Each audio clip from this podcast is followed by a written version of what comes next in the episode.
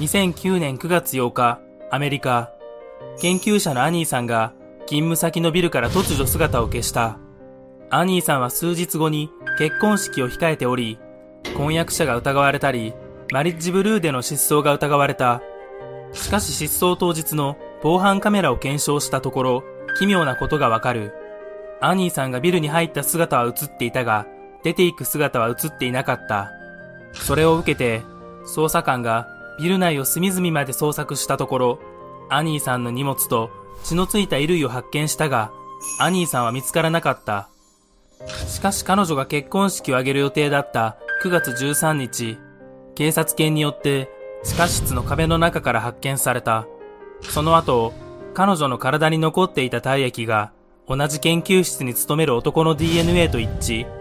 男は逮捕され、禁錮44年が言い渡された。